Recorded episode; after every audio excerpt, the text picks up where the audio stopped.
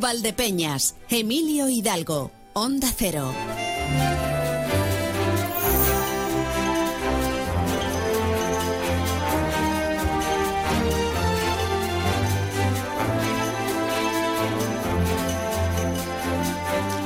Bienvenidos al Día de la Marmota. Eh, imagino ya todo el mundo lo sabe, ¿no? Pero es un recurso muy utilizado por una película que se convirtió en icónica, protagonizada por Bill Murray y Andy McDowell, en la que un reportero, un, reportero en realidad es eh, el que informa del tiempo en una cadena de televisión de Estados Unidos, se tiene que ir a un pueblecito de la América Profunda para ver si la marmota Phil se, mm, se retrata y nos dice si el invierno va a durar más o va a durar menos o qué es lo que va a pasar. El caso es, el caso es que em, se ve atrapado en el tiempo, que es precisamente el título de la película, y siempre se levanta en el día de la marmota. Bueno, aquella película causó tanta sensación, dejó tanto recuerdo, que cuando nos vemos en un bucle temporal, pues decimos que bienvenidos al Día de la Marmota. Pues bienvenidos. 9 de enero. ¿Por qué digo lo del Día de la Marmota? No porque los políticos no se estén entendiendo unos y otros. No, no porque todo sea lo mismo y no avancen. No sino porque hoy nos hemos encontrado con un tema que vamos a tocar ahora enseguida y que de verdad da la sensación de que estamos en el Día de la Marmota. ¿Se acuerdan ustedes hace cosa de unos 6, 7, 8 años un proyecto de una empresa llamada Quantum para extraer monacita gris, extracción de tierras raras en la zona de Torrenueva? ¿Se acuerdan ustedes? Les, les, suena esto, ¿no? Y una plataforma que se creó, la plataforma Sí a la Tierra Viva, para oponerse a ese proyecto. Porque un proyecto, bueno, iba a ser, iba a ser una maravilla. La, monacita o, o, tierras raras se emplean para construir, es un mineral muy apreciado, como el coltán, se emplean para construir pues aparatos tecnológicos. Ordenadores, tablets, móviles, también otros aparatos como resonancias magnéticas, etc, etc, etc. Y nos decían que iban a venir, lo iban a extraer sin ningún percance para el medio ambiente, iba a ser todo mm, sencillo, rápido, muy bonito y la tierra pues iba a quedar pues, hasta mejor. Yo recuerdo que mmm, pasaron una, una, presentación y un, un, PDF donde se veía aquello y bueno, poco menos, poco menos que iban a convertir eh, esta zona de La Mancha, que por algo se llama La Mancha, en un vergel. O sea, poco menos que eh, iba, iban a ser eh, tierras más, más productivas, eh, los árboles más altos y más verdes, los hombres más fuertes, las mujeres más bellas. Eh, iba a ser una cosa. Luego fuimos descubriendo que no, que la cosa no era tan bonita como la pintaban. Es más, no era ni bonita. Para la extracción de tierras raras, pues hacía falta un consumo de agua que aquí como nos sobra, pues no iba a haber mucho problema con eso. Eh, se presentaron alegaciones, la empresa hizo también sus propuestas de mejora. Al final llegaron a un punto en que poco menos que iban a traer el agua de fuera para hacer todo esto. Y finalmente el gobierno regional dijo que hasta aquí, que no, que esto no podía ser. Bueno, pues bienvenidos al Día de la Marmota. La plataforma Sí a la Tierra Viva se ha encontrado con que la misma empresa y prácticamente en el mismo sitio, lo que pasa es que ahora eh, tocando tres municipios o tres términos municipales, Torrenueva, Santa Cruz de Modela y Valdepeñas, pues quiere de momento investigar y el día de mañana extraer el neodimio.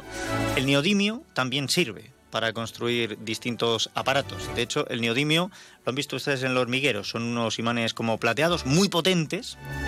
Yo suelo llevar alguno conmigo porque son de utilidad y sirven para eh, construir muchísimas cosas. En, en, los antiguos discos duros de los ordenadores había imanes de neodimio. Eh, los cierres, estos cierres metálicos de los bolsos, que son dos piezas de, de metal que se juntan y se quedan. ¡Uy! ¿Con qué fuerza se agarran? ¿no? Siendo tan. Pues llevan dentro un imán de neodimio y como eso, muchísimas cosas más. Bueno, pues eh, la misma empresa, como digo, querría en 9.000 hectáreas de esta zona el día de mañana explotarlo, porque tú no haces, eh, no presentas los papeles para un proyecto de investigación si no quieres explotar y sacar el neodimio. Y lógicamente, si a la Tierra Viva se ha dado cuenta de esto y se plantan enfrente. Así que vamos a ver si hablamos un poquito con su portavoz, con Raquel López, y les contamos algo acerca de todo este proyecto que nos ha pillado muy de sorpresa. También les digo, em, ayer, ya después de finalizado el programa, teníamos esa nota de la plataforma Sí a la Tierra Viva y esta mañana, hace un ratito, hemos visto que se suma también a, este, a esta negativa al proyecto Ecologistas en Acción de Valdepeñas. Este es uno de nuestros asuntos. Luego, pues lo habitual, o sea, tenemos que pasar por las ofertas de empleo público con Alba Sánchez Rubio, que nos cuente desde el Centro de la Mujer, desde el área laboral del Centro de la Mujer, qué ofertas de empleo público se contemplan en este inicio de año. Pasaremos también por el espacio de fomento de la lectura entre líneas con Trini Moreno. Hoy no vamos a tener incontables historias incontables. Por si alguien le pilló fuera de juego. Eh, comenzaron siendo flora y fauna humana, ¿eh? Pero luego se convirtieron en estado independiente de acaricia perros para subirse a un cohete, irse como desorbitados y luego cayeron y, crearon Kokushima, que era una zona que abarcaba pues parte de la de la Siberia extremeña y de la provincia de Ciudad Real, hicieron allí una, una amalgama y ahora es incontables historias incontables, ¿vale? Este es el proceso que ha seguido el espacio, pero a incontables historias incontables, allá donde se radique, también han llegado los virus. La tripledemia. No todos, pero algunos están afectados, con lo cual, pues no teníamos voz. Había personajes que se nos quedaban mudos, con lo cual esta semana no vamos a, a, tener espacio, pero sí vamos a aprovechar el tiempo para hablar con Lorenzo Delgado, el presidente de la Asociación de Industrias Vitivinícolas Europeas llevan ya un tiempo reclamando algunas medidas para darle salida al excedente de producción de vino y de uva. ¿no? Eh, medidas que, bueno, pues pueden ser eh, interesantes. Yo creo que, eh, tienen también su base. ¿no?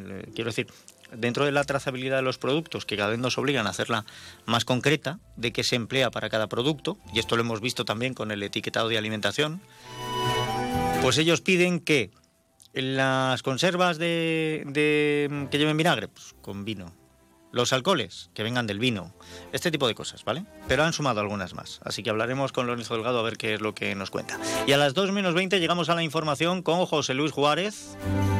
Anticipo de la información, pues, ¿qué les voy a decir yo? Ya se lo he contado, porque creo yo que el tema de tierras raras va a dar juego para la información y, por supuesto, las exigencias de AIBE también. Y dicho esto, Vamos a ver qué otros asuntos están manejando los compañeros en los distintos puntos de nuestra provincia, incluso de nuestra región.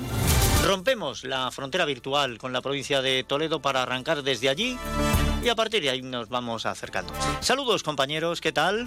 ¿Qué tal compañeros? Hoy siguen las reacciones a ese posicionamiento del eh, Ministerio de Sanidad que mañana va a imponer el uso obligatorio de las mascarillas en centros sanitarios a pesar de que algunas comunidades, como es el caso de Castilla-La Mancha, apuestan por esa recomendación. También más reacciones hoy a esa autobaja de tres días que también eh, planteó el eh, Gobierno de España. Al margen de este asunto, también miramos al tiempo porque hay previsión de nevadas, unas previsiones de todas formas que se han rebajado un poco en las últimas horas. El Gobierno regional, la Consejería de Desarrollo Sostenible, ha indicado esta mañana que tienen todo preparado, sobre todo para las provincias eh, de Cuenca y Guadalajara, donde esas previsiones de nieve están eh, más eh, presentes. También, precisamente, el Consejo de Gobierno ha aprobado esos 50 millones de euros destinados a la prevención de incendios forestales y también la reforestación de las zonas quemadas en incendios. Al margen de estos asuntos, también eh, hoy hemos tenido visita del eh, secretario de Estado de Empleo, que ha estado en eh, Toledo, en la capital, y ha valorado también los diferentes temas de actualidad. Ha hablado de ese decreto del escudo social que se votará mañana en el Congreso, aunque el Congreso se ha trasladado al Senado por obras. Y en Crónica de Sucesos, la Guardia Civil ha detenido a tres personas por supuestos robos con intimidación en campo de Criptana, en la provincia de Ciudad Real. Son algunos de los asuntos en los que estamos trabajando en este martes, que luego ampliamos a partir de las 2 menos 10 en Noticias Mediodía Castilla-La Mancha. Buen día, compañeros. Hola, compañeros. Eh, saludos también desde más de uno Ciudad Real, martes 9 de enero. Y hoy nuestro primer invitado en este programa será Luis Huete, fiscal jefe de la Audiencia Provincial de Ciudad Real, que se jubila después de 35 años en la carrera fiscal. Deja la jefatura de la Fiscalía Ciudad Realeña en este mes de enero. Recordaremos también en nuestro tiempo de radio a Paco Badía, crítico ciudadrealeño de cine que fallecía ayer en Ciudad Real a los 83 años de edad. Y estaremos con Carlos Marín, presidente de la Federación de Empresarios de Ciudad Real, de FECIR. Retomamos nuestras entrevistas de los martes con la Federación de Empresarios hoy para saber cómo encaran 2024 en la provincia y conocer también su opinión acerca de varias cuestiones, entre ellas la autobaja de tres días por virus respiratorios o la subida del salario mínimo interprofesional. Y les hablaremos también de las 11 rutas senderistas que el Ayuntamiento de Ciudad Real ha preparado para este 2024 y que discurren por entornos naturales de la provincia y además de una ruta seminocturna para disfrutar de las estrellas en el mes de julio. Y a las 2 menos 20 llegará la información de la mano de nuestro compañero José Luis Juárez. Hola Emilio Consoli, encarado el 24 ya con este martes 9 de enero. Vamos a buscar, modo reflexionado y varios días después, eh, una valoración de lo que ha sido toda la programación navideña en Alcázar de San Juan, incluyendo festejos carnavaleros, que para eso tuvimos nuestro carnaval Alcázar apoteósico en esta pasada edición de 2023. Lo analizaremos y comentaremos eh, con el concejal de festejos, Javier Castellanos, que creo va a ser la primera valoración oficial que haga relativa a todo lo que hemos disfrutado. Nos sumamos a la comparecencia de Carlos Marín de FECIR y ya en la segunda parte de Más de Uno La Mancha saludaremos a la psicóloga de la radio Isabel Ortuno Paniagua preparándonos la autoestima para este año que ha comenzado porque es importante esto de estar motivados y de creer en nosotros mismos para afrontar nuevos retos y propósitos. Y siguiendo con el calendario veterinario de nuestros expertos de Anicura Cruz Verde, pues hoy toca hablar de vacunas, que además creo que estamos de rebajas, hay una promoción en nuestras eh, clínicas veterinarias de confianza y hay que explicar tanto para perros como gatos, cuál es el calendario vacunal oficial, aquellas vacunas que son obligatorias y cómo deben de estar pautadas y en qué márgenes. Para ello contaremos con la veterinaria Belén Sánchez Luis Jiménez. Pues gracias a los compañeros, a Eva Balbanud, Martínez Abascal, a Consoli Romero y a Marcos Galván. Está bien que vayan a hacer en, Alcázar un espacio para subir la moral, porque nos vamos acercando al día más triste del año. El día más triste del año, que es el que se llama el Blue Monday, por si no lo saben ustedes, es tercer lunes del mes de enero. O sea, ya han pasado las fiestas, ya se te pasa la resaca, te pega la bajona, pues este año no va a caer para el lunes 15. Si tienen ustedes bajona como si no, nos pueden dejar sus mensajes en el 649 32 89 54 649 32 89 54 ya les digo yo que no todo el mundo está muy muy de buenas porque ya veo por aquí que Juan dice buenos días Emilio dos litros lo que ha llovido en esta pasada dos litros qué barbaridad de lluvia. Saludos. Pues lleva razón Juan es poco pero también ten en cuenta una cosa que la lluvia cae de aquella manera. O sea que a lo mejor donde tú has medido son dos y en otro sitio son cuatro o son seis pero a ver, no hace, no hace granero, pero ayuda al compañero, poco a poco, a ver si vamos recuperando un poquito. Mejor que llueva, aunque sean dos litros. Yo, yo firmo dos litros cada noche durante los dos próximos meses. Firmo ya, ¿eh? Venga, vamos a ver, precisamente para ver si, si, la previsión del tiempo no sigue augurando lluvias o no, nos vamos hasta la Agencia Estatal de Meteorología. Laura Vila, buenas tardes. Buenas tardes. Está nuboso cubierto, acompañado de lluvias y chubascos débiles y localmente moderados. El viento es flojo variable con predominio de la componente sureste y girará a suroeste al final. Y las temperaturas máximas en ligero ascenso en La Mancha marcarán 12 grados en Ciudad Real. Mañana estará nuboso cubierto y tenderá nuboso a partir de la tarde. Se esperan lluvias y chubascos débiles o localmente moderados en el este de la provincia que no se descartan en la segunda parte del día en el oeste y no se descartan brumas y nieblas matinales localmente persistentes en las sierras del sur. El viento será flojo del sureste a primeras horas y aumentará y girará a oeste y las máximas en descenso. Con pocos cambios marcarán 10 grados en Ciudad Real y en Puerto Llano y 9 en Alcázar de San Juan. Es una información de la Agencia Estatal de Meteorología. Bueno, pues muchas gracias Laura Vila, gracias a la Agencia Estatal de Meteorología. Como dicen lo moderno, Juan, ni tan mal posibilidad de chubascos, nublado, ni, tan mal. Habrá de tomarlo con, con cierta filosofía. Las 12, casi 35 minutos. Nos interesamos por el estado de las carreteras en la provincia de Ciudad Real. Nos vamos hasta la Dirección General de Tráfico. Alejandro Martín, buenas tardes.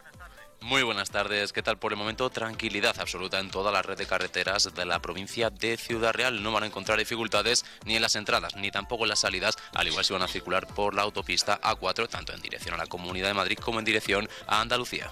Gracias Alejandro Martín, gracias Dirección General de Tráfico. Pues si no hay dificultades, hagámoslo fácil. ¿Cómo? Se observa, se señaliza y se ejecuta la maniobra. Esto es básico.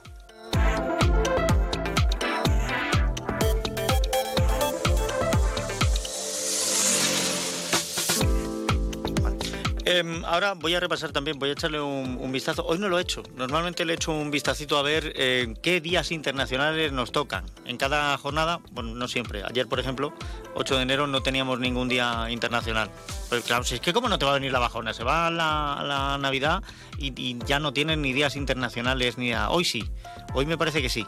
Lo que pasa es que hoy es un día, un día que puede tener coste y además no se mueve.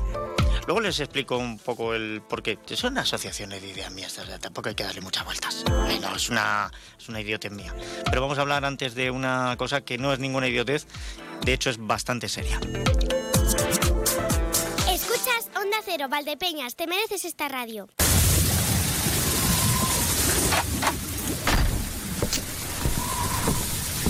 Uh. Qué frío hace fuera. Menos mal que en casa estamos calentitos. Con Combustibles La Solana no pasarás frío. Ahorra con el mejor gasóleo de calefacción a domicilio, que mantiene tu caldera en perfecto estado. Llama ahora al 926-633-660 o visita grupocacho.es y olvídate del invierno con Combustibles La Solana.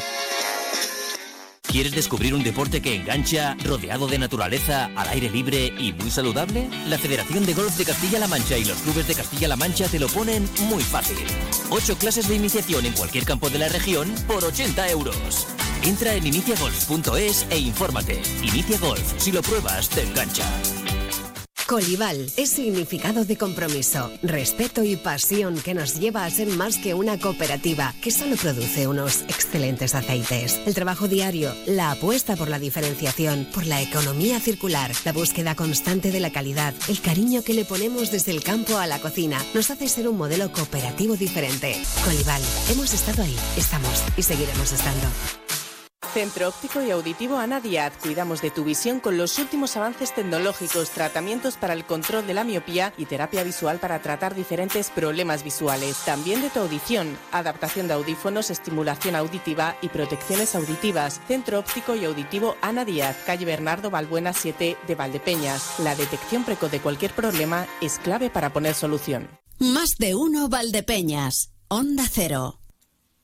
A pesar de que estamos en el año 2024, a veces da la sensación de que uno se mete por un agujero de gusano y vuelve al pasado. ¿Se acuerdan hace años que estuvimos hablando de las tierras raras que querían por la zona de Torre Nueva extraer y esto iba a suponer un gran impacto medioambiental? Y después de una larga batalla, porque fue una larga batalla, se consiguió que el gobierno regional dijera que extracción de tierras raras ni una, bueno, pues la asociación Sí a la Tierra Viva ha tenido que reactivar su lucha porque parece ser que ahora se pone en marcha un proyecto de investigación de neodimio.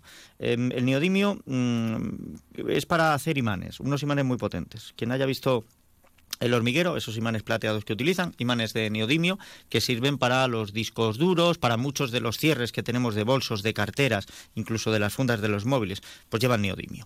Pues em, este proyecto de investigación lo que pretende es hacer el día de mañana una prospección en Santa Cruz de Mudela, Torrenueva, Valdepeñas, en todos estos términos municipales. Y si a la Tierra Viva se ha puesto manos a la obra para que esto no sea una realidad. Otra vez manos a la obra. Déjeme que voy a saludar a su portavoz. Raquel López, bienvenida. ¿Qué tal? Feliz año. Hola, buenos días. Eh, feliz año también. A ver, que me entere yo en qué momento nos encontramos y, cómo se dan cuenta ustedes de que este proyecto de investigación sobre el neodimio eh, está intentando radicarse aquí. Bueno, pues, pues nos enteramos mm, de rebote de que esto está aquí ya. Hay un proyecto de investigación solicitado desde enero del 2023 y ha dado la cara ahora porque el tiempo de alegaciones lo tenemos hasta el 6 de febrero.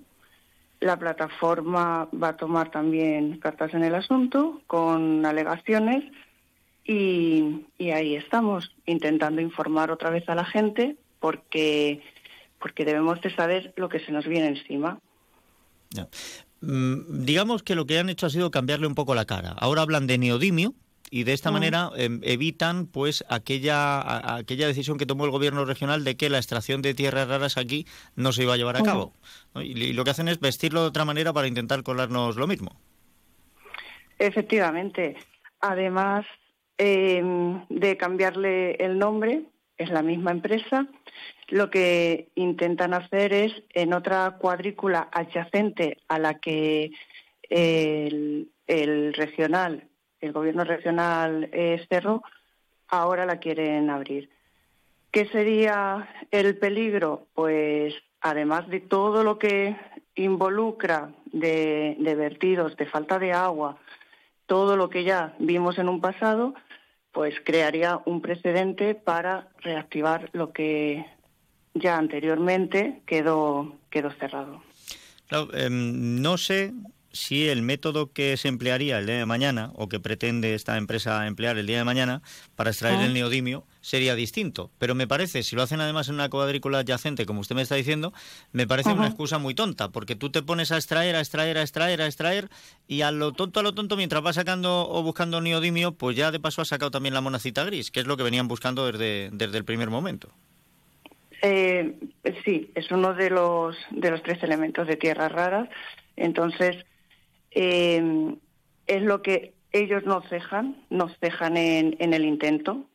Nos dijeron que volverían y efectivamente, pues aquí, aquí los tenemos de nuevo. La cosa es que también estamos aquí. Nosotros no nos hemos ido a ningún sitio y, en el momento que, que esto siga para adelante, nosotros vamos a seguir también para adelante. Y hay que proteger el territorio, Emilio de, de, todas estas empresas especulativas. Hay que protegerlo. Vivimos gente en, en esta zona y, y, se nos tiene que oír. Por muy importante que nos digan que, que es este, este mineral, nosotros también somos importantes. La economía, el hábitat. No sé si, si sabéis que, que esa zona donde quieren abrir esta vez eh, la, esta extracción minera es zona de dispersión de águila imperial. En la anterior era el lince, era un corredor natural del lince. Pues esta vez van a, por una zona de dispersión de águila imperial. Entonces hablamos ya de cosas de cosas muy muy importantes y que tienen mucho peso. Si podemos estar de acuerdo en que las tierras raras y todos estos minerales son muy necesarios y, está claro que son muy valiosos porque si no esta gente no estarían eh, insistiendo tanto como están insistiendo. podemos estar muy de acuerdo. Pero claro, si nos pudieran dar una garantía 100% de que después de todo ello iban a dejarlo todo como estaba, sin causar ningún daño al medio ambiente y que encima mm, nos iba a ir mucho mejor para las tierras de cultivo, pues sea. El problema no es ese, el problema es que desde el primer momento em, nos vinieron engañando. O sea, en, la anterior ocasión nos decían que, que no iba a haber consumo de agua y que no iba a haber daños al medio ambiente y al final estudio tras estudio se fue demostrando que esto era mentira.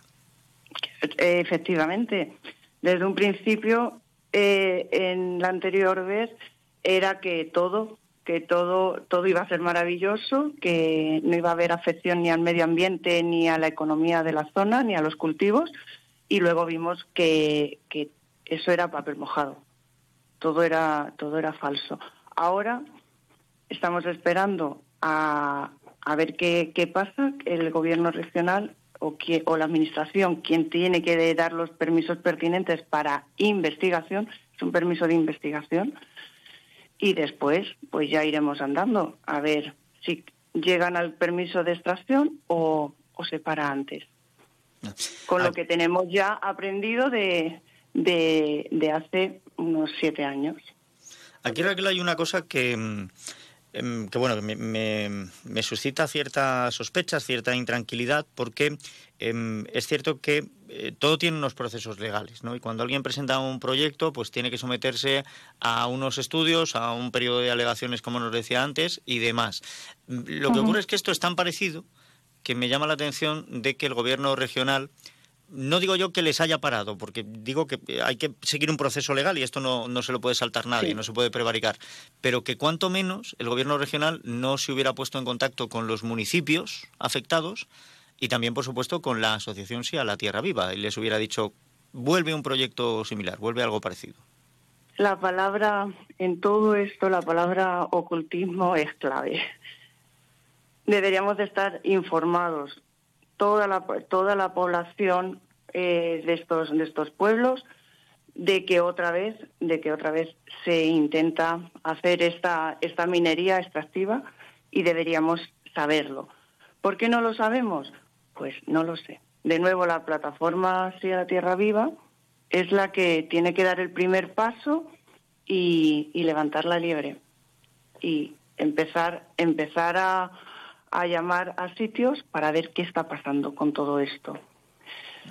Creo que los ayuntamientos deben de, saberlo ya, desde hace tiempo, porque ellos tendrán que dar los permisos pertinentes y son sus son sus zonas. Entonces, ellos tienen que tienen que ya saberlo. Creo que deberían de también de decir algo, de hablar. Bueno, pues de momento vamos a estar pendientes. Eh, ¿Ustedes eh, las comunicaciones que han tenido con el gobierno regional, porque me imagino que al enterarse de esto se habrán puesto en contacto con las consejerías pertinentes, ¿qué les han dicho? Aún nada, nada, aún nada. No sabemos nada por parte de, del, del gobierno regional. Creo que todavía está en una, en una fase, en una primera fase debe de estar en, en consejería y en ayuntamientos. Pero estamos, estamos en espera de todo. Pues seguiremos, em, seguiremos a la espera, pero sobre todo seguiremos con atención el proceso. Me decía usted que el 6 de febrero termina el periodo de alegaciones. Em, bueno, pues a, ver, em, mantendremos el contacto para saber cómo avanza esto, si se presentan alegaciones y si la asociación Sea la Tierra Viva presenta también las suyas y, veremos qué pasa. Eh. Sí, disculpa, Emilio. Eh, eh, la plataforma está trabajando en, en unas alegaciones que probablemente también vamos a colgar en nuestra en nuestra página para que todo el mundo, toda, todo el aquel que quiera alegar, que, le, sea, le sea posible si quiere. Pues eh, bien, pues seguiremos, ya le digo, seguiremos atentamente todo eh, y procuraremos también hablar otra vez, es la misma empresa, hablar con Quantum, a ver qué nos dicen acerca de este proyecto de investigación del neodimio. Raquel López, portavoz de SIA La Tierra Viva, gracias de verdad por habernos informado eh, y manténganos al tanto de lo que vaya ocurriendo. Gracias a vosotros por haceros eco de la noticia. Un saludo. Un saludo también. Pues eh, ahí está, un proyecto de investigación del neodimio. Pues lo, vamos a estar muy pendientes, em, aunque la asociación, la plataforma Sea la Tierra Viva de momento no tienen respuesta. Em, desde aquí veo esta mañana eh, la consejera de Desarrollo Sostenible, Mercedes Gómez, ha mantenido una comparecencia de prensa ante los medios para hablar de la previsión de nevadas, de las medidas que se van a tomar. Y agradezco a los compañeros que han estado en esa comparecencia que han preguntado precisamente por este asunto, han preguntado por el tema de tierras raras. Esto es lo que ha dicho la consejera.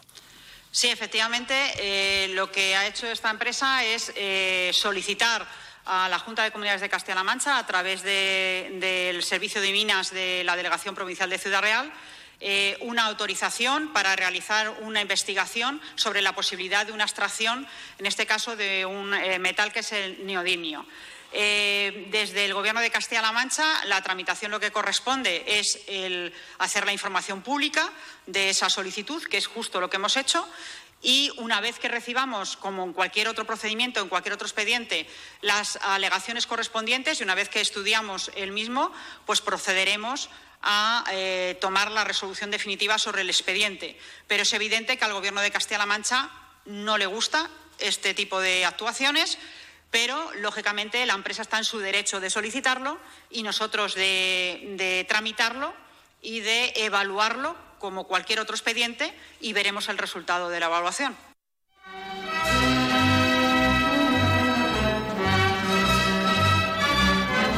Bueno, pues ahí está lo que ha dicho Mercedes Gómez. Esto tiene que seguir unos cauces legales, como les decía. Eh, no se pueden parar a la buena de Dios. Hay que respetarlo todo. Y además, pues estamos dentro del periodo de alegaciones. Pero lógicamente, si todo se hubiera dado a conocer antes, se habría podido leer detenidamente el expediente antes y haber preparado las alegaciones antes. Y hasta ahí puedo leer. Ser el mejor barrenero. Pues el mejor barrenero. La 1 menos 10. Vamos a, a cambiar un poquito el guion o a acelerar los pasos. Déjeme, nos vamos a meter enseguida en el fomento de la lectura. Pero antes, un par de consejos y ya llegamos aquí. Que se va. Más de uno Valdepeñas. Emilio Hidalgo. Onda Cero. Atención. Gran liquidación de prendas de piel en Peletería Lozano. Bisones, astracanes, rex, todo al 50, 60 y 70% de descuento. Solo en Peletería Lozano, calle Ciruela 3, Ciudad Real. Vinos Concejal, el vino de tu cooperativa vinícola de Valdepeñas. Pide tu copa de concejal y déjate llevar por su cuerpo, su aroma, su sabor. Tempranillo, verdejo, crianza, reserva, airén, el que más te guste. Y Malala, su frescura y aroma te sorprenderán.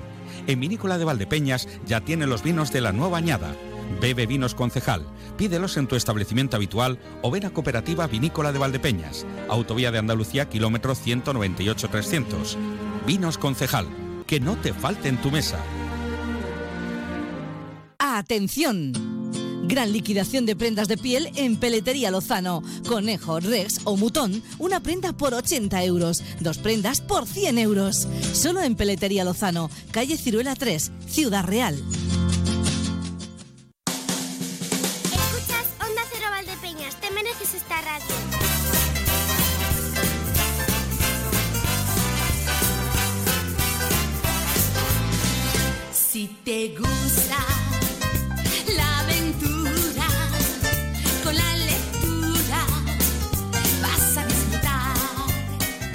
Metidos en 2024 y volvemos a este espacio de Entre Líneas, ya saben que seguimos los pasos que nos ha marcado el Club de Lectura Entre Líneas, que llevan recorriendo un tiempo y que nosotros ahora pues vamos a reeditar de alguna manera. Y lo hacemos con la coordinadora del Club de Lectura Entre Líneas, Trini Moreno. Bienvenida, feliz año, ¿qué tal? ¿Cómo estás?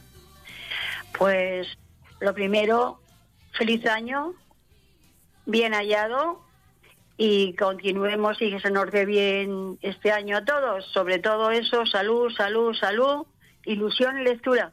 Ah, perfecto. Oye, me gusta mucho eso, ¿eh? Salud, ilusión y lectura. Mira, me lo voy a apuntar. Me lo voy a apuntar. Bueno, pues para empezar este año con salud, con ilusión y con lectura, sobre todo, eh, ¿de qué libro nos vas a hablar? ¿De qué autor?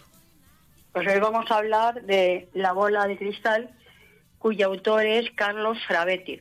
Ah, muy bien. Muy bien, muy bien. Carlos. Frabetti es un matemático, escritor, guionista de televisión y crítico también de cómics. Eh, reside en España desde los ocho años y en la actualidad, hasta no hace mucho, residía en Gerona y ha trabajado en casi todo tipo de oficios, pero es esencialmente guionista y escritor.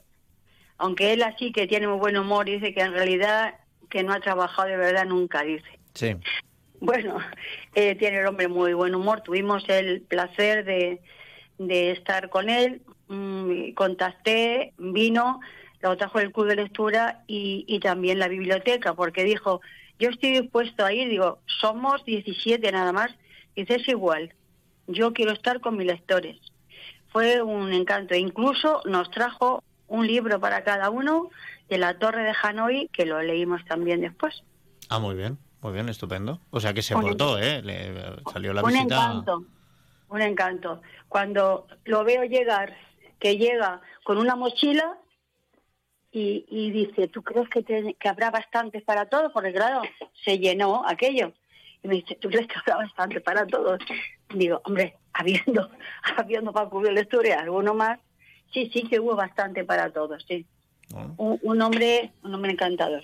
Bueno, pues eh, Carlos Frabetti, que mm, ha marcado también la historia televisiva de este país, sin lugar a dudas, precisamente, eh, entre otras, porque ha sido guionista de, de algunos programas de televisión, pero el primero de ellos, el que pone eh, título a este libro que nos vas a comentar. Pues sí, trabajó en televisión, escribió y dirigió numerosos programas como La Bola de Cristal, que es el más conocido, y El Duende del Globo. Eh, ganó varios premios, como fue el del barco de vapor. También le dieron el premio Cervantes Chico de literatura infantil y juvenil. Y, y luego también ganó el premio del barco de vapor por toda su obra. Él escribe mm, no solamente para jóvenes, por ejemplo, este libro está dirigido a todas las edades porque mezcla eh, la literatura mm, con la matemática. Eh, tiene uno que es el libro Infierno, que luego hablaremos, que hace ahí una mezcla de matemáticas, de, eh, del infierno de Gante. Y a mí me gusta. Es un poco diferente la forma que tiene de escribir. Y ha publicado más de 40 libros, entre los que destaca uno que es muy conocido, es El bosque de los grumos y los protagonizados por el enano Ulrico.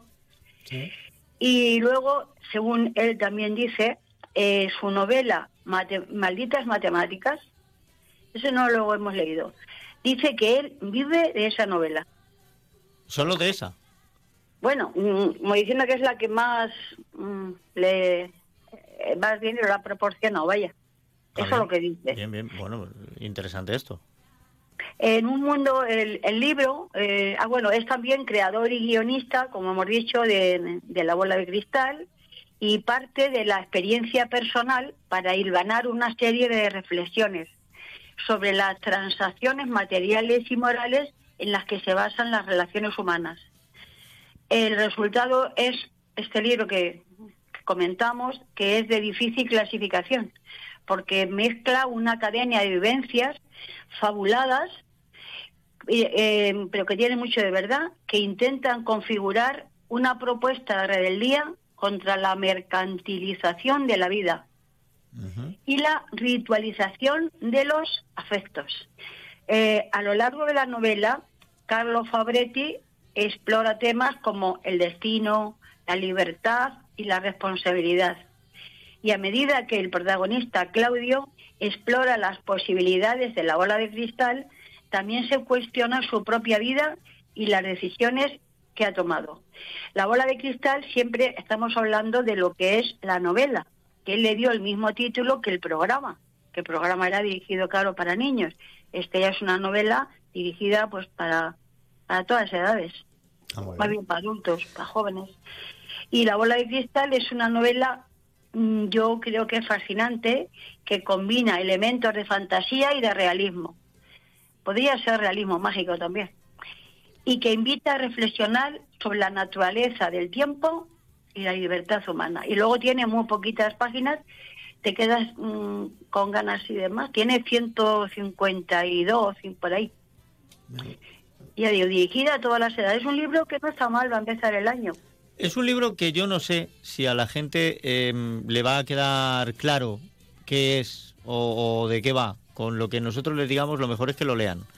Porque, Exacto. porque además, para hablar de, de todo esto, de la mercantilización, de este mundo de mercado y demás, eh, una de las cuestiones es que utiliza vivencias personales, pero las fabula. Y entonces, al final, es una serie de, de historias, eh, ya de por sí con difícil conexión, unas entre otras. O sea que, bueno, le- les puede llamar la atención.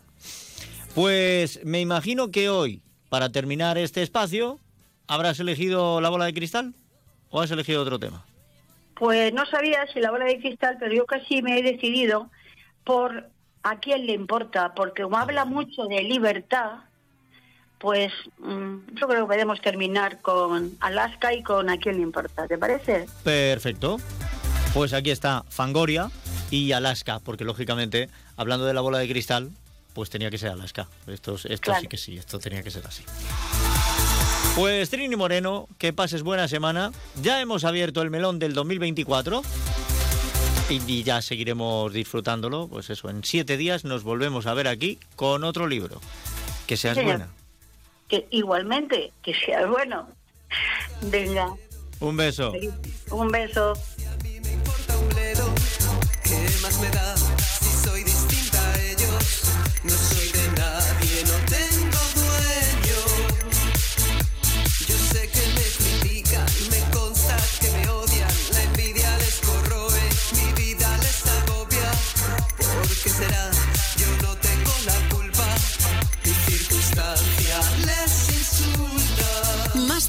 Valdepeñas. Onda Cero.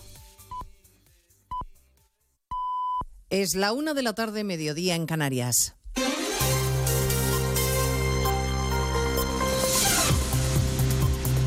Noticias en Onda Cero. Buenas tardes, avanzamos a esta hora algunos de los asuntos de los que vamos a hablar con detalle a partir de las dos en Noticias Mediodía, empezando por las reflexiones del presidente del Partido Popular en más de uno esta mañana. Núñez Feijo ha dicho que no va a salvar a Sánchez de su primer fracaso parlamentario, salvo que el gobierno cumpla las peticiones del Partido Popular. La cuenta atrás para la convalidación de los tres primeros decretos del gobierno en el Parlamento se agota y el líder del PP mantiene sus condiciones para ahorrarle la derrota a un presidente sin respaldo político ni apoyo social. Lo que sí sé es que este desgobierno eh, en los primeros meses de esta legislatura nunca se había visto jamás en ninguna legislatura de los 45 años de democracia. Nunca un gobierno y nunca un presidente, después de tomar posesión, tiene menor respaldo social, tiene menor respeto en el ámbito de eh, sus socios y nunca un presidente ha hecho ridículo en tan poco tiempo. Anuncia Feijo que si caen los decretos presentará iniciativas parlamentarias para salvar la parte positiva que puedan tener.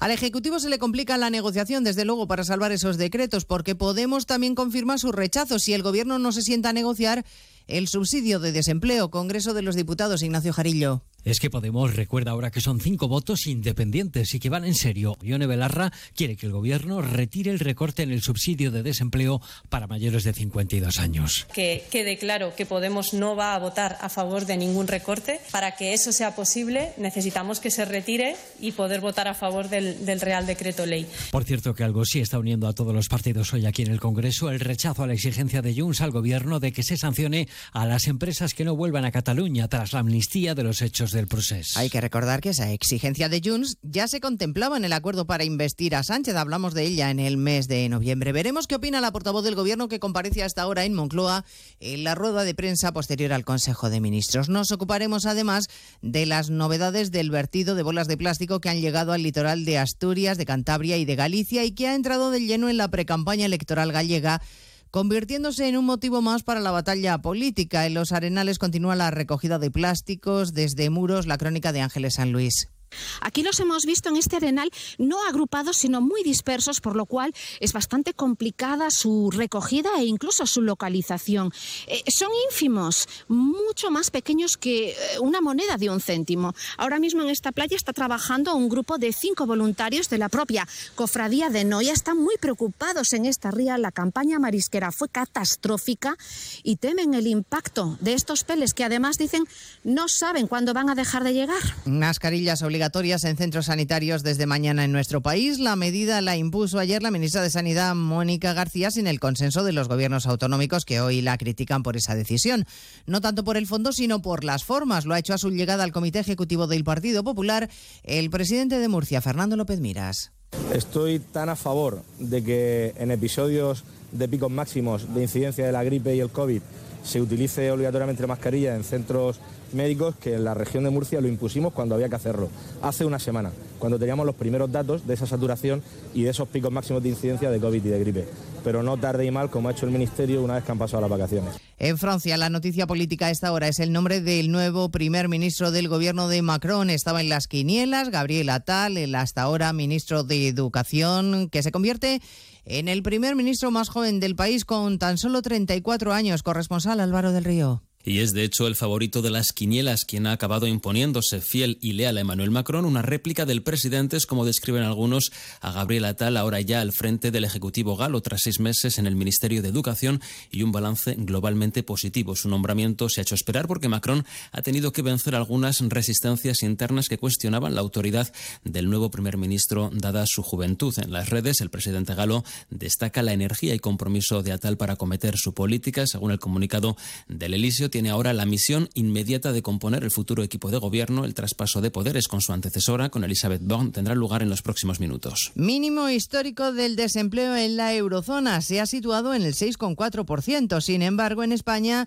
sigue en el doble de esa tasa. Corresponsal comunitario Jacobo de Regoyos. Las medias europeas de noviembre son buenas noticias porque el 6,4% de paro en la eurozona y un 5,9% en la Europa 27 son una décima menos que el mes anterior y además son mínimos históricos. Pero España sigue siendo el farolillo rojo que con un 11,9% tiene el doble de desempleo que las medias europeas, sigue a la cola del paro europeo. Grecia incluso se va alejando de nosotros y tiene un 27,9% de paro entre los menores de 25 años, de nuevo cerca del doble de la media de la zona euro, 14,5%, además de que tenemos otra vez el paro juvenil más alto de la Unión Europea. Bueno, pues en 55 minutos hablaremos de todo esto cuando resumamos la actualidad de este martes 9 de enero. Elena Gijón, a las 2, Noticias Mediodía.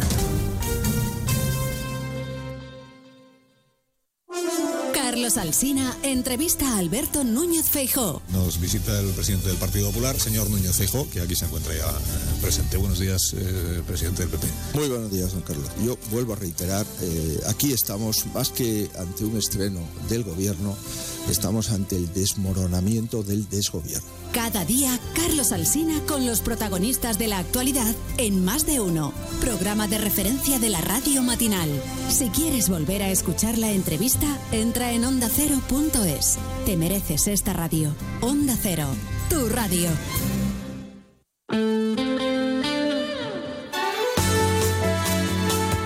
Valdepeñas, 99.8.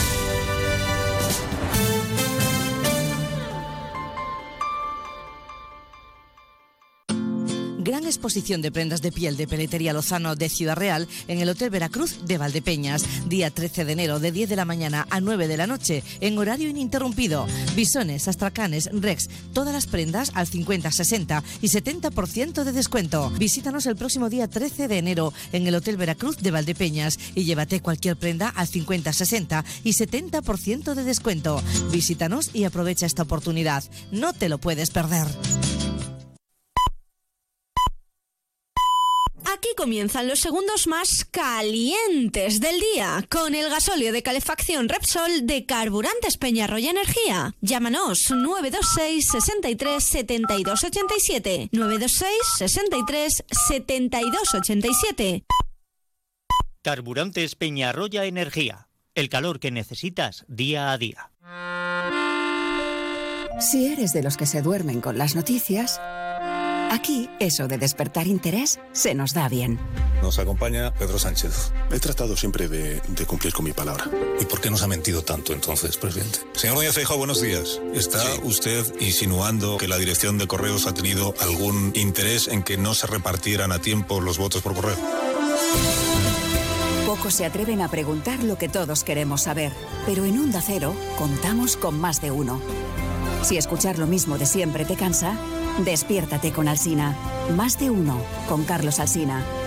De lunes a viernes desde las 6 y siempre que quieras en la web y en la app.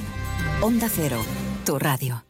Un día descubres que tienes humedades en techos, paredes, están por todas partes. ¿Qué puedes hacer? Llama a Murprotec. Llama al 930 1130 o entra en murprotec.es. Si con las humedades te las tienes que ver, ¿qué puedes hacer? Llama a Murprotec. 930 1130. Murprotec. Cuidando tu hogar, cuidamos de ti. Anunciante, a tu publicidad le puede ocurrir esto. ¿Quieres ser uno del montón? ¿Quieres pagar de más por tu inversión? ¿Quieres hipotecarte para poder darte a conocer? Anunciante, tu publicidad en A3 Media Radio. Porque estudiamos tus necesidades de forma personalizada. Porque ofrecemos atención, calidad, servicio y sobre todo resultados. Porque en A3 Media Radio nos importa tu negocio. Tu publicidad en A3 Media Radio. Onda Cero Valdepeñas, 99.8 FM, tu radio. Más de uno Valdepeñas. Emilio Hidalgo. Onda Cero.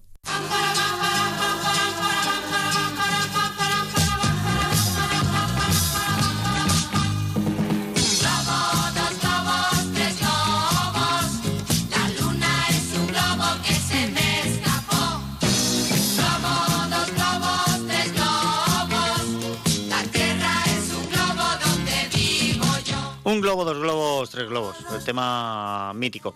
Más que nada porque hoy, como Día Mundial, hoy es el Día Mundial de la Electricidad Estática. Ya os decía yo, es un día de algo que nos puede costar mucho, la electricidad, pero que no se mueve, estática. ¿vale? La asociación de ideas mías está absurda. Lo que ocurre es que es el único día oficial, pero fuera de los días eh, oficiales, pues en algunos países se celebra de manera exclusiva el día del ascenso en globo. Y por eso, y por eso me ha traído a la memoria esta canción mítica, porque además, como hablábamos antes, en Entre Líneas, de un programa también mítico de la televisión española, como fue La Bola de Cristal, pues cómo no voy yo a acordarme de un globo, dos globos, tres globos, ¿verdad? Es que mm, es, ca- cae por su peso, o sube por su peso en este caso, sube por la, por la propia ascensión de- del globo. Un globo, dos globos, tres globos, es una auténtica maravilla. Ay, Dios mío. Bueno, pues vamos a ir enseguida a otras cosas, pero antes, antes, antes de que vayamos a, a nuestras ofertas de empleo. Tengo también por aquí una cosita mítica, mítica cuanto menos. No la canción en sí. Eh, Nos manda Cristina uno de estos vídeos con una imagen, miren, miren, miren, a ver si la podemos oír un poquito para que vean ustedes lo bonito que es esto que nos ha mandado Cristina. Y si llueve saldremos a la lluvia a vaciar el semillero de sonrisas y esperar cosecha. En la silla de parar las prisas. Bueno, pues con esta melodía nos manda Cristina una fotografía de Mariano Medina, del primer hombre del tiempo que tuvimos aquí en, en España, en televisión española. Un globo, dos globos, tres globos. La una y once minutos. A esta hora no podemos ir a hablar de las ofertas de empleo, pero sí vamos a poder hablar de otras cuestiones.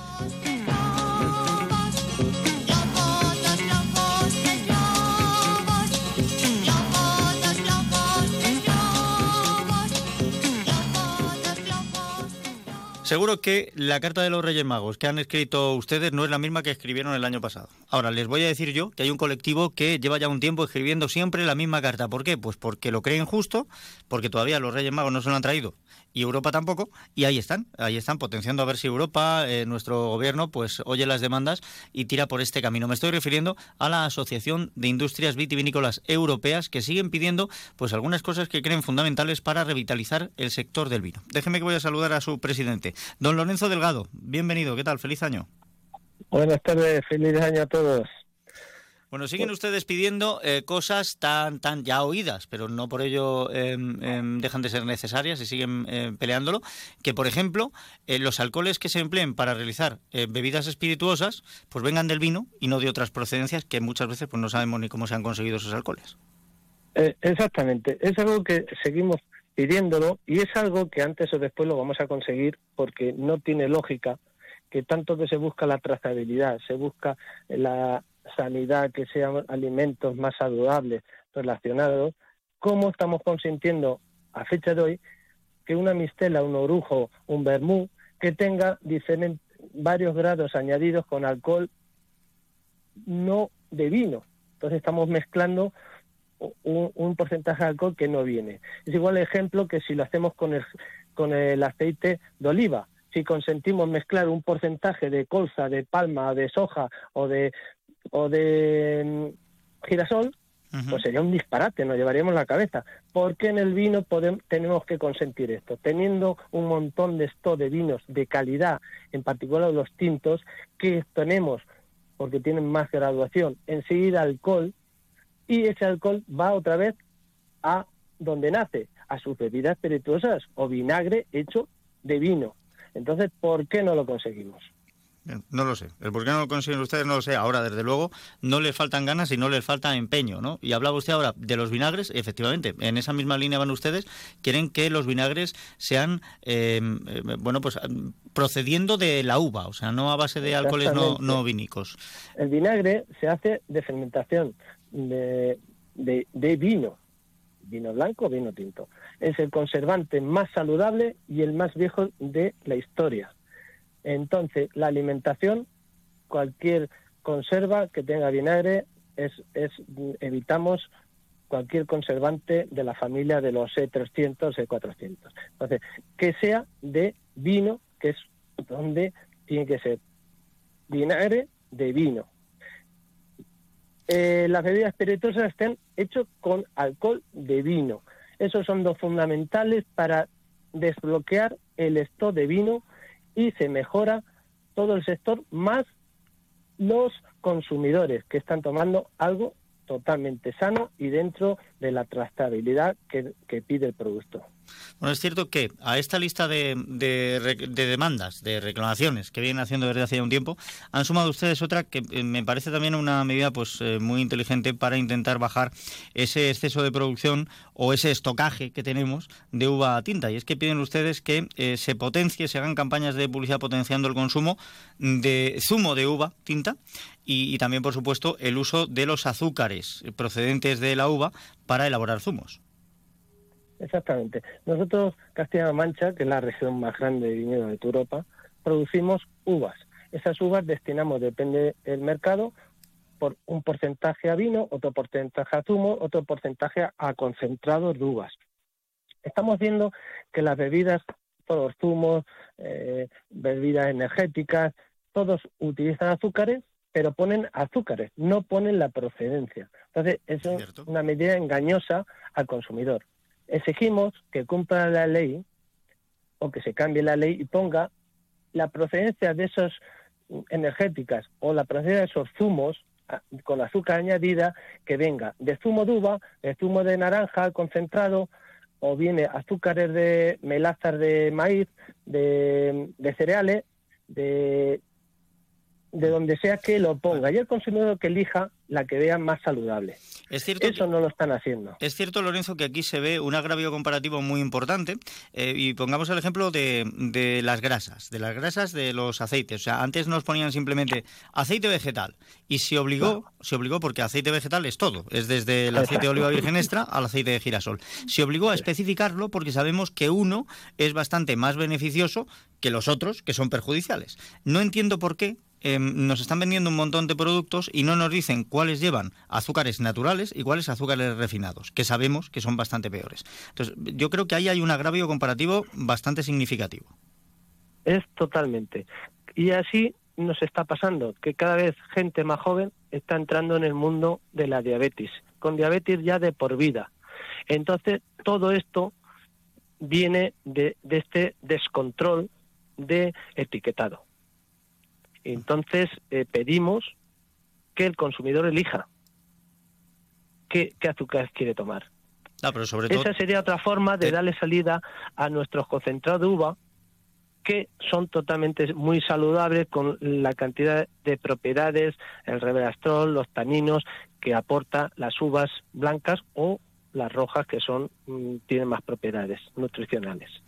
Bueno, pues desde luego que eh, me parece, ya digo, que si para algunos productos eh, tenemos que saber específicamente de dónde vienen por velar por nuestra salud, pues eh, para otros también debería ser. Y sobre todo, para que la gente tenga la libertad de elegir, necesita toda la información, o sea, eso está claro.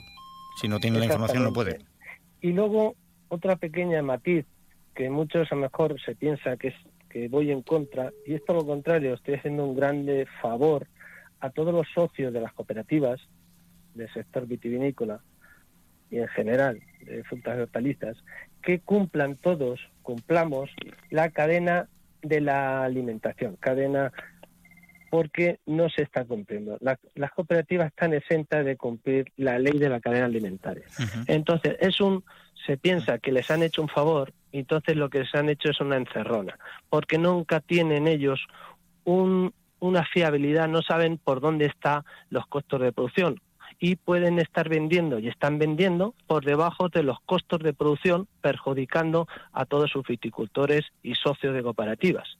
Entonces, tenemos que cumplir todos la ley de la cadena alimentaria. Ese es otro punto para que estemos unidos, un sector tan grande como el de la viticultura y la agricultura en general, porque esto afecta también a frutas y hortalizas y a, a todas las cooperativas relacionadas con la agricultura, para que tengamos las ideas claras y no, no luchemos uno en contra de otro, que unamos fuerzas y podamos sacar estos puntos adelante, que es el beneficio de la diferencia de beneficios que podemos tener para mantener los puestos de trabajo, nuestras, nuestros negocios, nuestra agricultura y el medio ambiente, que si no fuera por agricultura serían desiertos o lleno de plagas, como pasa en otros sitios que no se cultiva la tierra, que está llena de insectos y de plagas perjudiciales. Entonces la agricultura da de comer, puestos de trabajo y es necesaria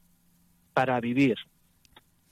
Pues esto de, la ley de cadena alimentaria y de la exención que tienen las cooperativas de cumplir con ello que me, que me dice, esto lo desconocía yo, pero le, le voy a echar un vistazo también porque yo, yo no sé si es que ellos tienen una salvedad eh, legal para ello o si es que a lo mejor hacen los cálculos de otra manera porque como son Juan Palomo y yo me lo voy y me lo como, a lo mejor su cálculo va, va de otra forma, pero desde luego eh, sería importante el saber cómo, cómo está... Sí, esto. la, la administración cuando salió, como es un sector que, claro, en teoría es muy grande, mueve 70-80% de las toneladas de alimentos, pues les han dejado como si les hicieran un favor. Y lo que han hecho es una encerrona, porque así tienen entre cooperativas, unas con otras, contra mm, empresas que no son cooperativas, una lucha interna que perjudican a sus socios cooperativa y agricultores, porque no saben en dónde está el fondo y no tienen que cumplir, poder liquidar y, y no vender a pérdidas como están haciendo muchas veces y cumplir por lo menos que les hagan las cuentas por encima de los costos de producción para que el sector no se arruine como está ocurriendo y se desanime y se pierdan puestos de trabajo, eh, empresas, agricultores que desaparecen por falta de rentabilidad y ilusión de futuro, que es la que se está quitando también en la agricultura y la ganadería.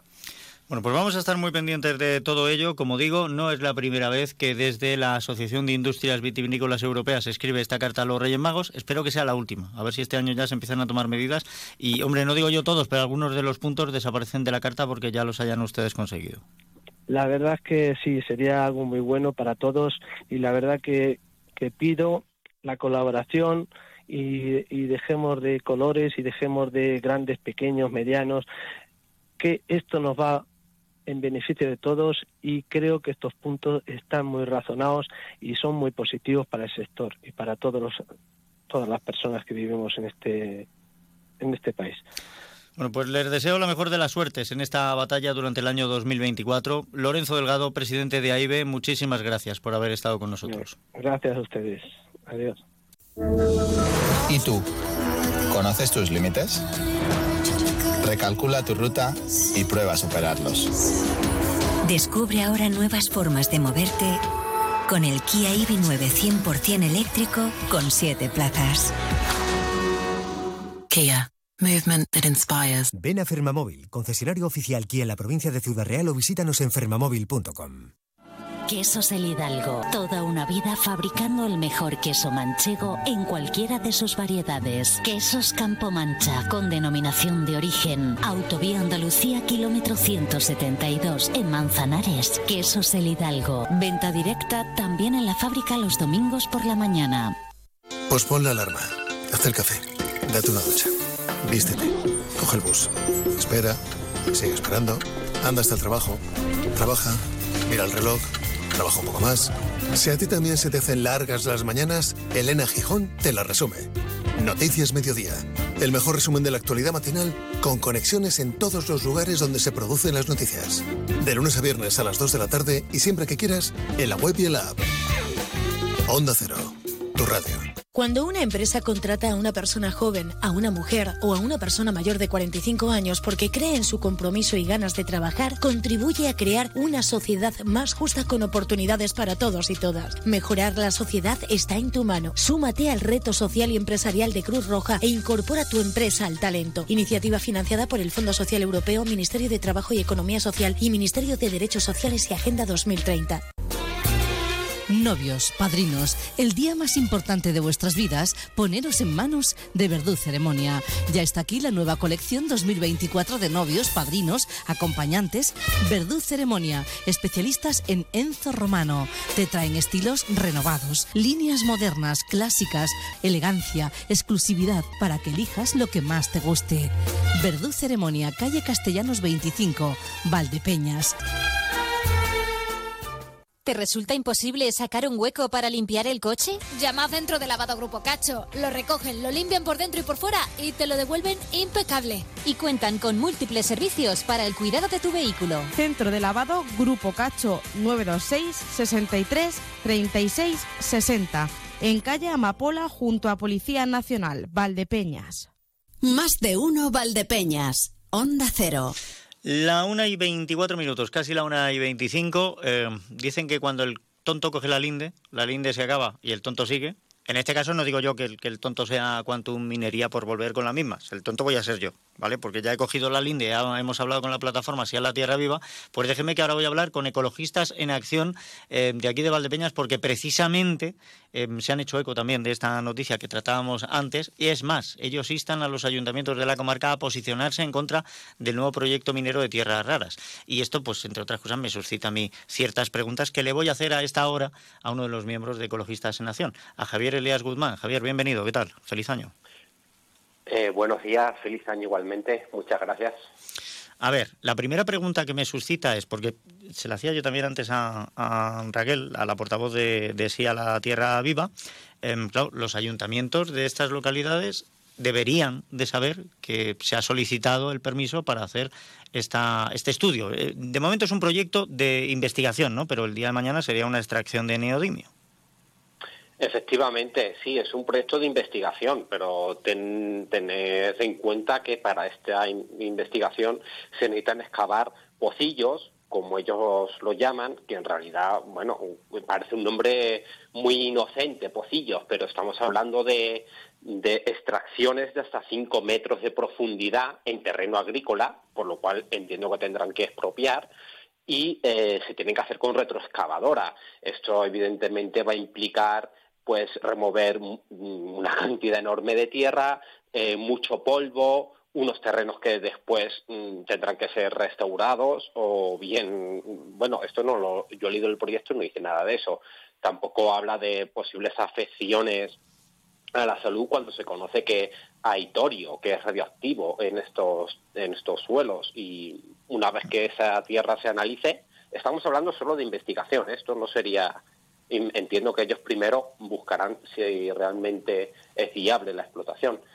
Entonces, una vez que esta tierra se analice, tendrán que ver, no se sabe qué se hará con ella, si la devolverán a, su sitio o no. Es decir, aunque sea un, un proyecto de investigación, para mí yo creo que ya estamos hablando de algo de cierta envergadura y que, y que ya tendrá un impacto ambiental y social importante. Hace un rato nos servían los compañeros de Toledo unas declaraciones precisamente por este tema, porque se le ha preguntado a la consejera de Desarrollo Sostenible Mercedes Gómez sobre ello y hay dentro de las declaraciones hay una cosa que ha dicho que a mí me ha llamado muchísimo la atención y, y quiero que escuches. Dice esto. Desde el Gobierno de Castilla-La Mancha, la tramitación lo que corresponde es el hacer la información pública de esa solicitud, que es justo lo que hemos hecho. Han hecho la información pública. Esto quiere decir que eh, los ayuntamientos deberían de saberlo y, y la población también. Lo que ocurre es que em, me decía Raquel, decía la Tierra Viva, que esto comenzó o presentaron los papeles en enero del año pasado, que el plazo de alegaciones finaliza el 6 de febrero. ¿Cómo no lo hemos sabido antes? Pues en, en enero del año pasado, eh, me dices. Sí, sí, eso- eh, yo, en mi caso, en, en el caso Ecologistas de Nación, se ha sabido hace poco. En todo caso, tenemos todo este mes para hacer alegaciones, ya las tenemos eh, listas para enviarlas, así que por nuestra parte, nosotros no- eh, lo primero que hemos hecho, igual que hizo Sí a la Tierra Viva, ha sido informar a la población. Eh, si los ayuntamientos lo desconocen, me imagino que lo van a saber, ¿cómo no lo van a saber? Hombre, deberían, claro. el hecho de que no hayan, si los ayuntamientos ya tenían este conocimiento y no lo han informado a la población, eh, pues mm, en mi opinión, esto es una opinión personal, pero vamos, mm, me parece una práctica bastante opaca mm, en el caso de que eso se haya realizado. De todas formas, bueno, nosotros como ecologistas de nación hemos tomado la responsabilidad de, ante todo, informar a la población, como ya se hizo en el primer proyecto minero que se consiguió parar mm, con varias organizaciones. Pues vamos a ver qué es lo que ocurre. Vamos a estar muy pendientes, eh, Javier, seguiremos en contacto y cualquier novedad que haya, pues informarnos, porque eh, que alcemos la voz en este caso va a ser muy bueno. De acuerdo, yo quiero resaltar que el Ayuntamiento de Valdepeñas en el, la anterior década, en el, pri- en el primer Sí. proyecto minero de Matamulas, se declaró en todo momento contrario. Y es de esperar y suponemos mm, que así será que, que en este caso, en que afecta directamente a una parte importantísima del término de Valdepeñas, eh, también lo hará, porque el proyecto linda eh, justamente con el Parque Arqueológico del Cerro de las Cabezas. eh, toda la zona, básicamente todo lo que es el término municipal, desde el puente de San Miguel hasta hasta el límite con Santa Cruz está incluido todo dentro del proyecto.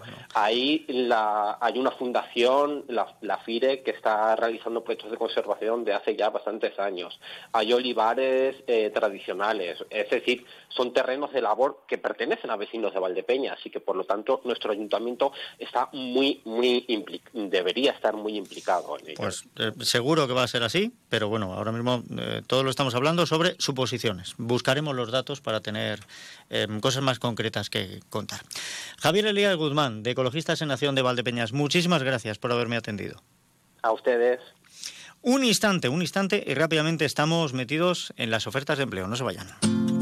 Gran exposición de prendas de piel de Peletería Lozano de Ciudad Real en el Hotel Veracruz de Valdepeñas. Día 13 de enero de 10 de la mañana a 9 de la noche en horario ininterrumpido. Liquidación de prendas de conejo, Rex, Mutón. Llévate ahora una prenda por 80 euros o dos prendas por 100 euros. Visítanos el próximo día 13 de enero en el Hotel Veracruz de Valdepeñas y aprovecha esta oportunidad. No te lo puedes perder. Big Mat Atochero Palomo en Manzanares. El invierno es más cálido y confortable si te decides por algo así. Chimeneas de muchos modelos, insertables, estufas de pellet, accesorios y combustibles. Visítanos también en www.bigmat.es. Financiación sin intereses. Visita nuestras nuevas instalaciones del polígono en carretera de Alcázar. Big Mat Atochero Palomo. Desde 1990, la tienda profesional de la construcción. Escuchas Onda Cero, Valdepeñas, te mereces esta radio. Casi la 1 y 32 minutos. No quiero que se nos vaya el tiempo. Vamos a repasar las ofertas de empleo público porque, este año sea bisiesto. No nos va a librar. Vamos a seguir teniendo ofertas de empleo público y para ello vamos al área laboral del Centro de la Mujer. Y allí nos las cuenta Alba Sánchez Rubio. Bienvenida. ¿Qué tal? Feliz año. ¿Cómo estás? Buenas, Emilio, igualmente bien. ¿Y tú qué tal? ¿Cómo estás? Eh, no me quejo. Estoy aquí, sentado, tranquilo, en el estudio de radio. Bueno, tranquilo, todo lo tranquilo se puede estar en un estudio de radio. Ya sabes cómo es esto, ¿no? Ya. Pero bien. ¿Tú, la salida del 2023 bien? Bien, bien, no me puedo quejar. ¿La entrada del 2024 por la misma puerta? Exactamente, Ya bien está. también. ¿Y Pues, tú? No, eh, bien, bien, o sea, muy, muy tranquilito. Primero en familia y luego con, con familia elegida, ¿sabes? Empiezas, porque empiezas con la familia y luego con, con los amigos y bien, la entrada se, se dio bien. Luego está lo de los Reyes Magos. ¿Te, te han traído lo que pediste en la carta? Algunas cosillas, otras no.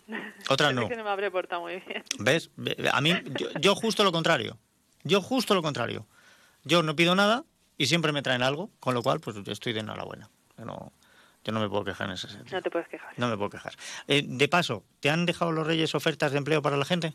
Sí, sí, sí, hay unas cuantas. Pues, Empezamos ento- ay, pues entonces, mira qué bien, qué, qué estupendo, qué maravilloso. Vamos a echarle un vistazo a esas ofertas de empleo porque habrá gente que esté diciendo, mira, pues yo les he pedido un puesto de directivo en un banco y cobrar una pasta. Eso a lo mejor no, pero otras cosas seguro que las vamos a tener.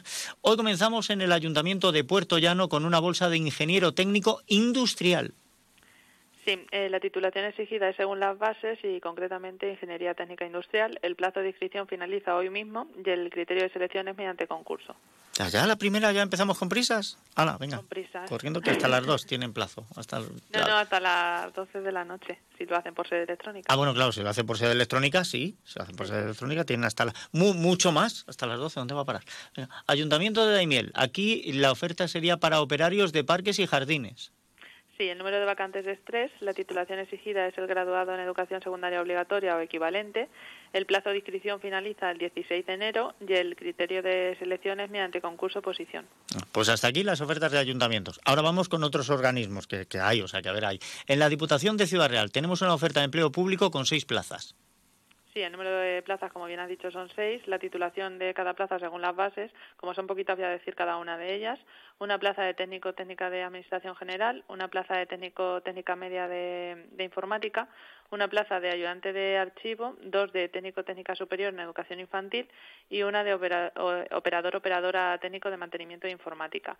El plazo de inscripción finaliza el 22 de enero y el criterio de selección es mediante concurso oposición.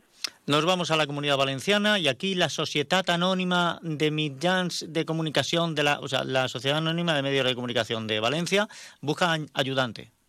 Sí, el número de vacantes es 28, la titulación exigida es bachiller o el título oficial de técnico superior y también piden idiomas, el certificado de nivel C1 de conocimientos de, vale- de valenciano. El plazo de inscripción finaliza el 12 de enero y el criterio de selección es mediante concurso oposición. Solo leyendo de dónde viene la oferta yo he quedado descartado. Fíjate, eh, ve uno de... No, nada. Consejería de Economía, Hacienda y Empleo de la Comunidad de Madrid. Oferta para auxiliar de control e información. Sí, el número de vacantes es 25, eh, la titulación según las bases y también otro de los requisitos es tener reconocida oficialmente una discapacidad intelectual en grado igual o superior al 33%. Eh, el plazo de inscripción finaliza el 12 de enero y el criterio de selección es mediante oposición libre.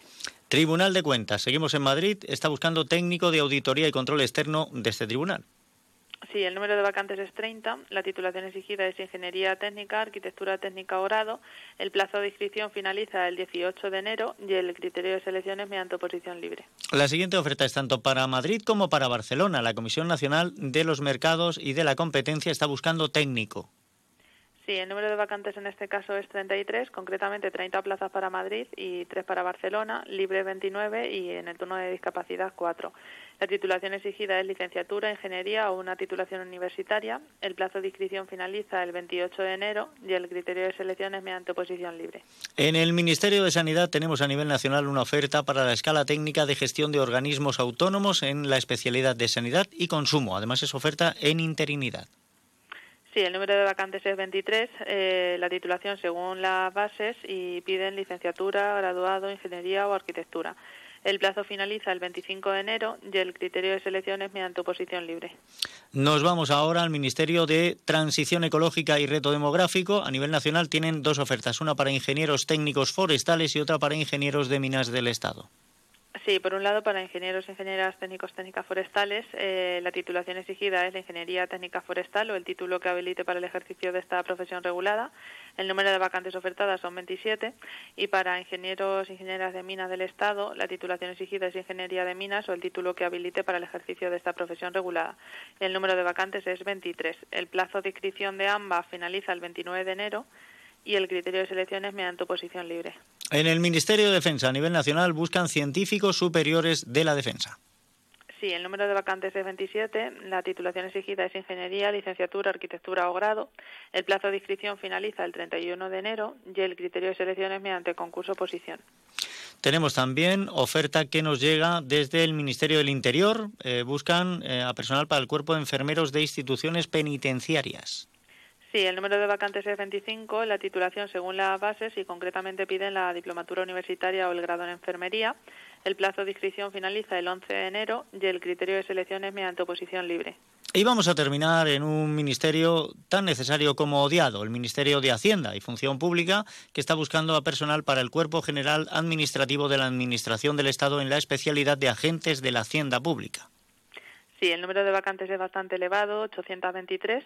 La titulación exigida es bachiller o técnico, pero también depende de, cada plaza según las bases. El plazo de inscripción finaliza el 5 de febrero y el criterio de selección es mediante oposición libre.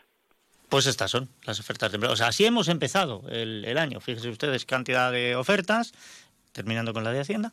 ¿Qué le vamos a hacer? Si les ha quedado alguna duda, solucionarla es muy sencillo. Solo tienen que acercarse al Centro Integral de Formación e Innovación, que está situado en la calle Castellanos, me parece que es el número 7, donde estaba la Comisaría de Policía Nacional. Allí van a encontrar, en ese Centro de Integral de Formación e Innovación, el área de desarrollo empresarial. Les dejo también el teléfono, 926 34 63 00. 926 34 63 00. Luego recuerden que estas ofertas de empleo nos llegan a través del área laboral del Centro de la Mujer en calle Manuel León número 3, en Servicios Sociales, que allí también pueden eh, solventar las dudas que puedan tener de estas ofertas de empleo. También dejo el teléfono 926 32 92 00, extensión 236. Repito, 926 32 92 00, extensión 236. Y por último, contamos con una página web www.valdepenas.es barra UDE. Son las siglas de Unidad de Desarrollo Empresarial. Y allí van a encontrar estas ofertas de empleo público que les contamos y las que se vayan añadiendo. Si hay ofertas de empleo privado también en esa web las pueden consultar. Para una selección de personal, pues lo mismo se quieren poner en contacto con ustedes. El currículum lo pueden subir a esta página web.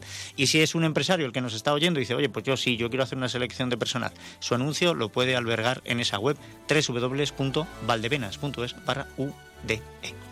Alba Sánchez Rubio, muchísimas gracias por este primer espacio del año y espero que vaya la cosa despacio, pero que haya muchos. ¿Vale? A ver si es verdad. Hala, que seas buena. Lo mismo digo, Emilio. Un abrazo. Un abrazo. Tres segundos. Tres segundos para llegar a menos 20 y a la información. Se despide Emilio Hidalgo, sean buenos, que es de lo poco sale económico. Ahora las noticias con José Luis Juárez. Hasta mañana.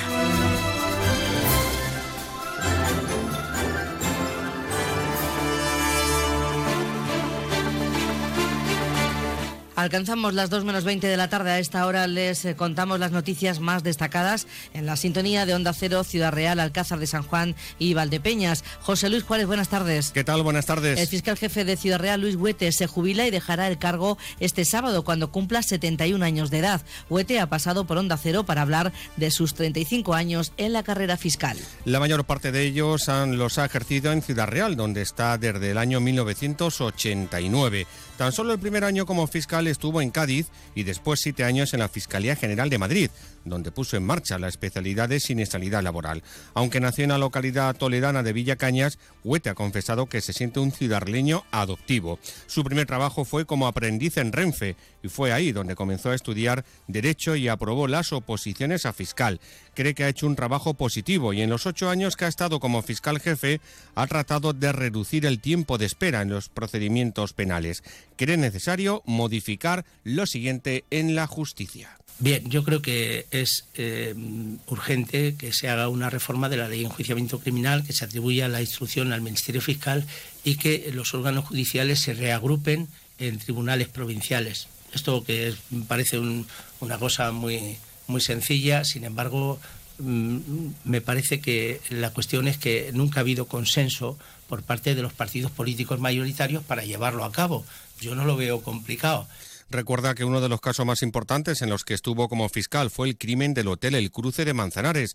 Y en el apartado negativo destaca algún que otro crimen que no se ha podido resolver, como la muerte de la joven Ana Fernández Monroy en Portollano. El todavía fiscal jefe de Ciudad Real cree que la renovación del Consejo General del Poder Judicial es una obligación de los partidos políticos y opina que la justicia no está politizada. pero en el ámbito en el que nos desenvolvemos no hay politización de la justicia. Durante los 35 años que yo he estado ejerciendo no he recibido en la vida ni una sola comunicación, presión, indicación por parte de, de algunas autoridades cuando se han visto a lo mejor involucradas en procedimientos penales en nuestra provincia.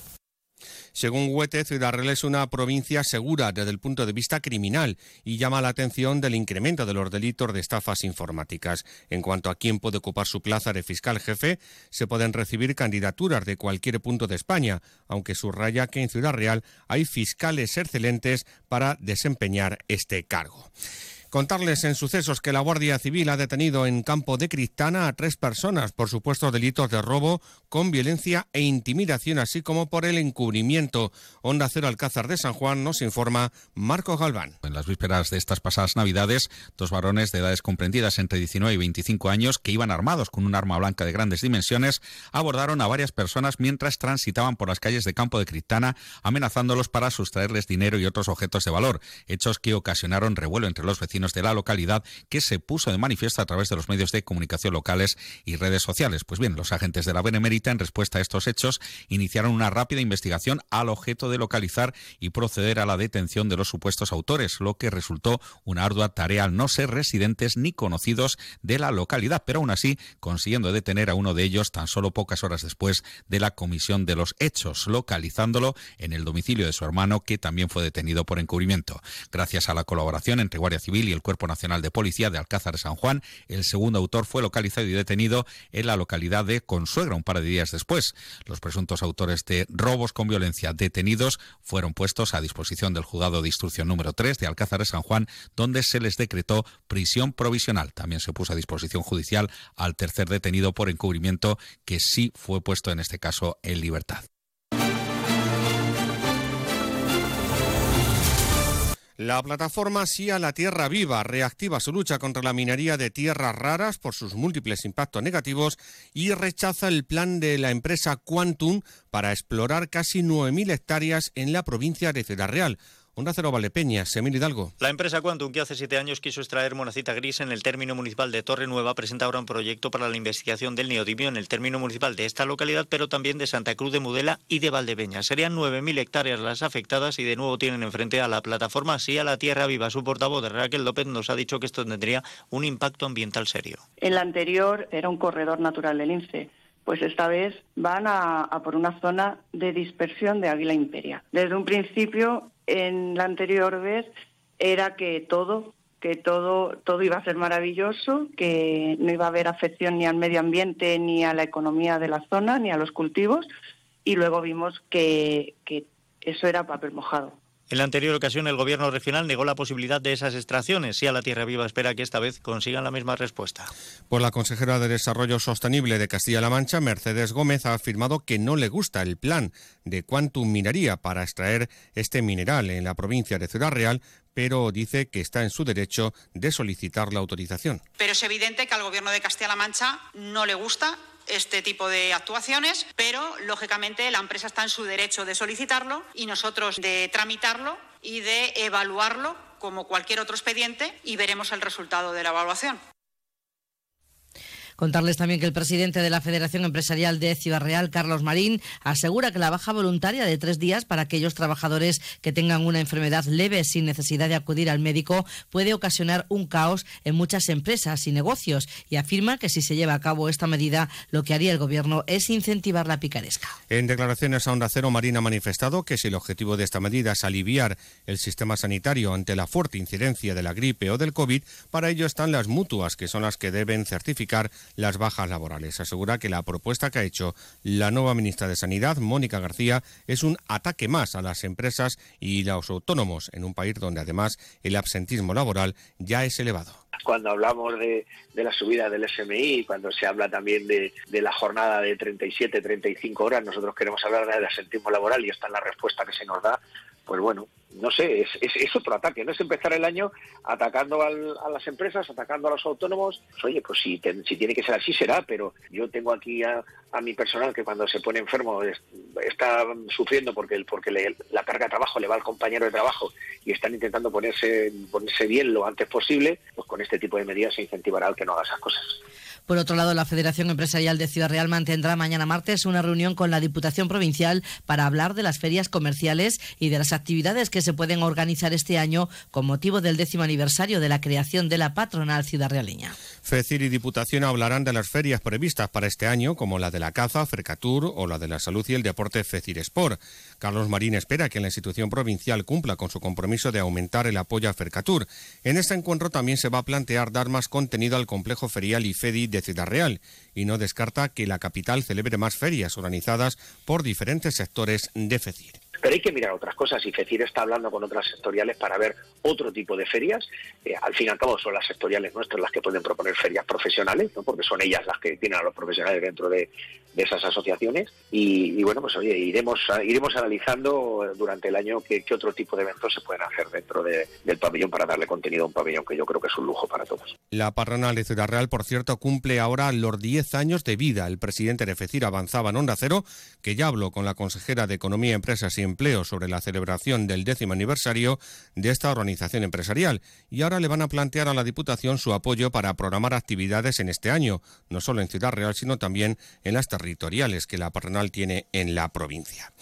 Y les hablamos del Ayuntamiento de Alcázar de San Juan, que celebra el exitoso balance de uso del servicio público gratuito de transporte durante el año pasado, confirmando una notable tendencia de crecimiento. Durante 2023, el servicio del autobús urbano en Alcázar registró registró 156.000 usuarios, un aumento del 22% respecto al ejercicio anterior.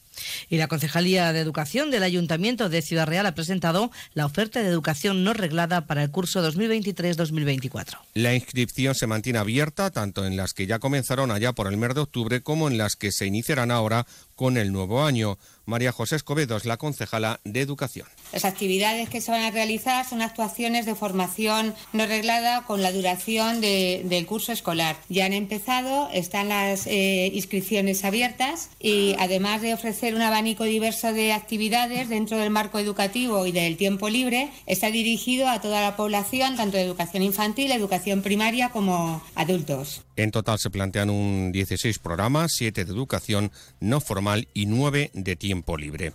Y el equipo de gobierno de PP y Vox en el Ayuntamiento de Ciudad Real ha calificado de éxito rotundo el balance de las actividades programadas durante las pasadas Navidades y ha destacado la alta participación que se ha registrado. Así llegamos a las 2 menos 10 de la tarde.